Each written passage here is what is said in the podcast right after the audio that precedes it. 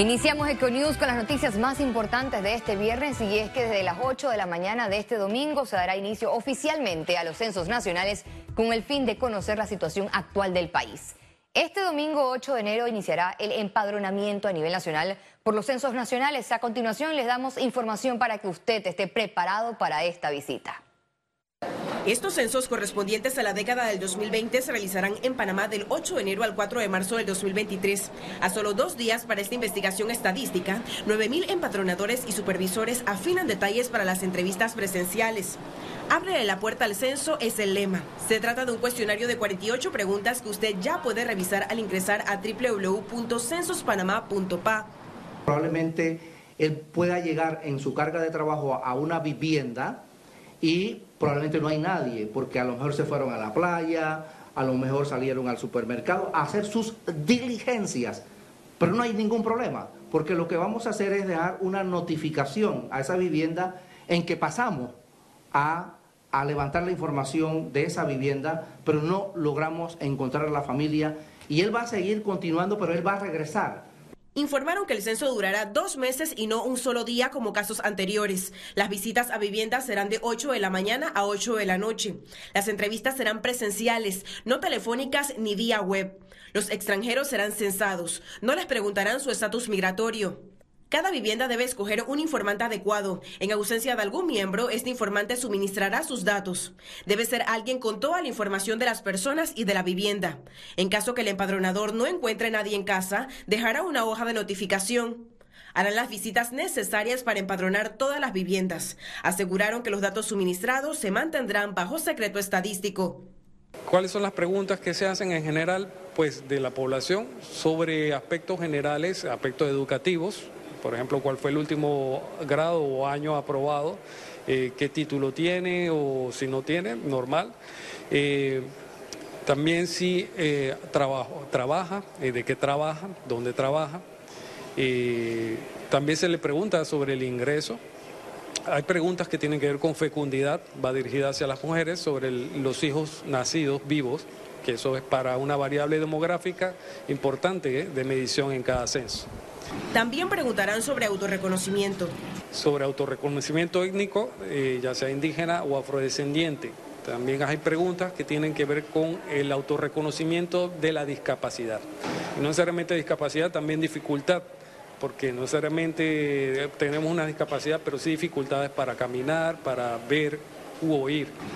Para su seguridad, en censospanamá.pa puede verificar la identidad del empadronador o supervisor solicitándole su número de cédula.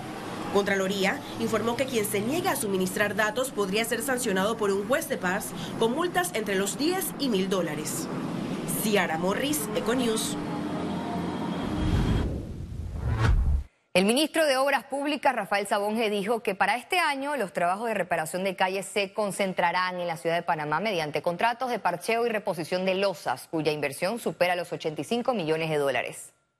El ministro Sabonge explicó que para este 2023 la entidad arrancará con algunos proyectos de rehabilitación de vías en el país. Tenemos un contrato de parcheo y reposición de, de losas y además, les puedo decir ya, porque además también nos toca ser responsables, en la semana del 20 de este mes vamos a iniciar la rehabilitación de 65 kilómetros de vías en la ciudad de Panamá, incluida la, cinta, la, avenida Balboa que tenemos aquí atrás. Ahí hay tres contratistas que se van a, a, encargar de los cuatro contratos. Estas declaraciones se dan luego de las críticas por el mal estado de las carreteras en todo el territorio nacional, además de la denuncia criminal presentada ante el Ministerio Público en su contra. Con respecto a esa denuncia, pues lo que te tengo que decir también es que el cumplimiento de los deberes de un servidor público como yo, que soy un, servidor público de mando y jurisdicción, se da por la ejecución presupuestaria de la institución que uno dirige. Y en el Ministerio de Obras Públicas hemos ejecutado más del 90% durante estos tres años, en cada uno de ellos. El año pasado, el 2022, llegamos, según nuestros números, a 94.8% de ejecución presupuestaria. Sabonge afirmó también que el presupuesto del MOP en los años anteriores se redujo en más del 60% por la pandemia y otros temas sociales. Se ve reparación de las vías en algunos lugares. Te puedo decir que el presupuesto del Ministerio de Obras Públicas se redujo en más de un 60% en los años anteriores por la pandemia, por los temas sociales, por los temas del bono solidario y demás. Para este año 2023, gran parte de ese presupuesto se ha recuperado. Es más, este año 2023 tenemos el doble de presupuesto de lo que teníamos el año pasado. El titular del MOB inspeccionó los trabajos de mantenimiento y recuperación de áreas verdes, infraestructura y viabilidad en la cinta costera. El Parque Norte, proyecto valorado en más de 17 millones de dólares, se encuentra sumergido en la desidia y en el abandono por parte de la alcaldía del Distrito de Panamá.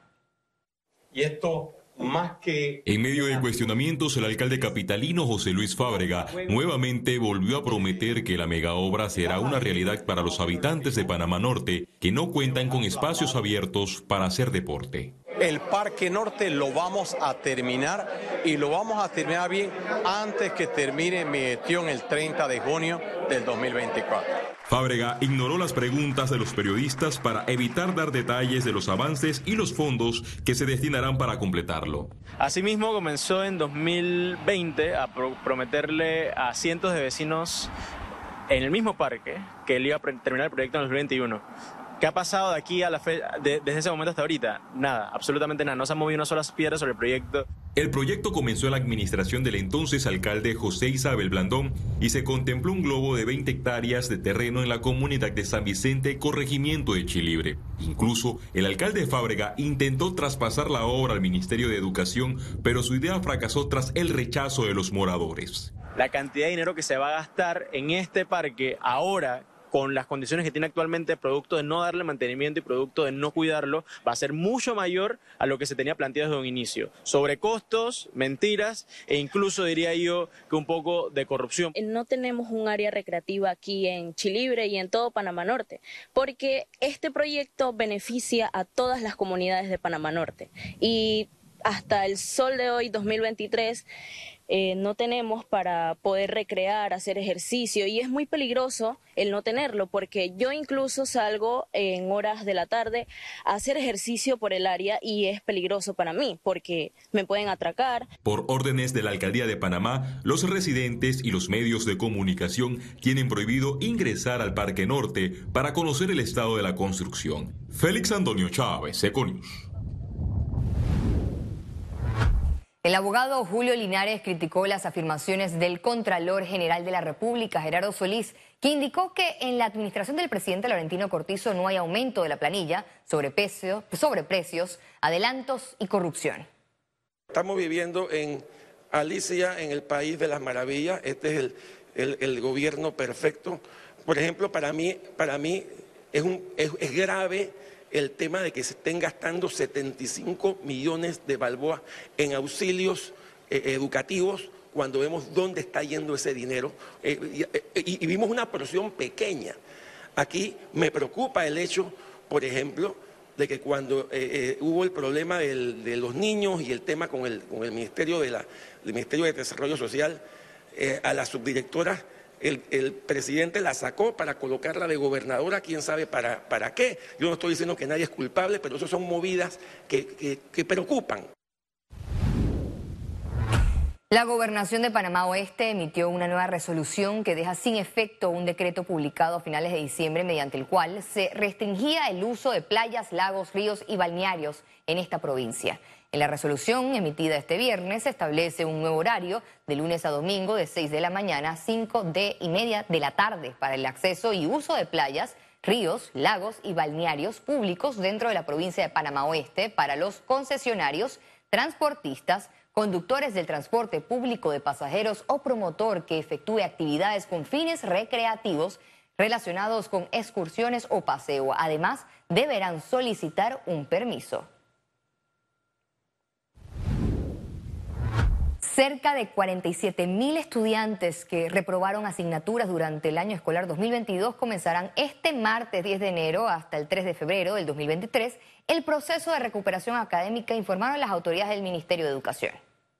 Sabemos que hay algunos estudiantes que no tienen a la fecha su boletín. Todavía vamos a tener las puertas de los centros escolares que van a dar esta recuperación abierta para que los estudiantes que no se han podido matricular lo puedan hacer durante la siguiente semana. La recuperación académica va a estar durando tres semanas para que los estudiantes con sus profesores puedan establecer esas, esos contenidos o esos temas en los que tuvieron algunas dificultades eh, puedan aprovechar y reafirmar esos conocimientos en este periodo de recuperación.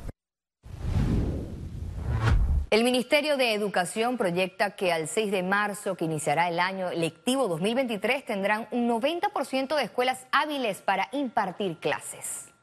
Para este año estamos en 624 y ya llevamos un avance de casi un 30% de escuelas atendidas. Están invitados para el próximo con escuela, que es el 19 de enero, y es importante ver los avances porque estamos teniendo otra estrategia de apoyo a través de mesas de trabajo para sobre todo poder generar esa celeridad en las compras del FESE. La ministra de Desarrollo Social, María Inés Castillo, presentó ante la Asamblea Nacional el proyecto de ley que amplía los derechos de las personas mayores y garantiza su protección integral. La iniciativa promueve los centros de atención integral, favorece la participación de los adultos mayores y los protege de todas las formas de violencia o malos tratos en la etapa de la vejez. Tenemos que tener claro que nuestro país y América Latina va hacia el envejecimiento de nuestra población. En este momento la población adulta mayor es del 10%. Sin embargo, debemos llegar al en el 2050 a ser las personas mayores 2000, eh, perdón, eh, el 24% de la población en el 2050. Si tomamos esto en cuenta, esto va a demandar de nosotros en el Estado servicios atención y demás. Economía. El administrador de la Autoridad de Turismo en Panamá reveló que se espera un aporte económico de más de 300 millones de dólares por las celebraciones de los carnavales. Toca hacer, aplicar la austeridad. Obviamente nos toca hacer más con menos. Y en ese sentido, el presupuesto, aunque es el más bajo de los últimos ocho años, es similar al del año 2020. Así que creo que en el año 2020 se hizo algo que gustó mucho eh, y que en este momento queremos obviamente rebasar, siempre mejorar lo que se hizo eh, anteriormente, ¿verdad? Así que eh, estamos apostando a que va a ser un carnaval que llene las expectativas. hay mucho interés, como hablamos de, después de casi tres años de no llevar a cabo esta actividad. La directora del Instituto Nacional de Formación Profesional y Capacitación para el Desarrollo Humano, Mariela Salgado, informó que hay tres nuevos cursos en programa de Vale Digital.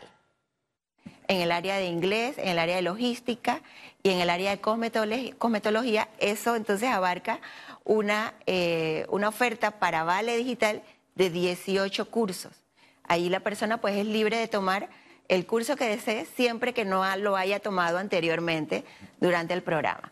Para los cursos regulares del INADE, pues nosotros sí establecimos una estrategia de vinculación con el sector productivo, porque por supuesto que lo más importante es que la persona se capacite. El Estado panameño mantiene cuentas por pagar a contratistas por más de 300 millones de dólares, reveló el presidente de la Cámara Panameña de la Construcción, Carlos Allen. Hemos hecho gestiones pues, de cobro con, con las autoridades pertinentes para el pago de, esta deuda. Entendemos que por temas de presupuesto, desde el mes de noviembre se cierra el, año fiscal. Esto debe aperturarse nuevamente ahora a finales de enero eh, y esperamos pues que metan las partidas correspondientes para el pago de estas cuentas.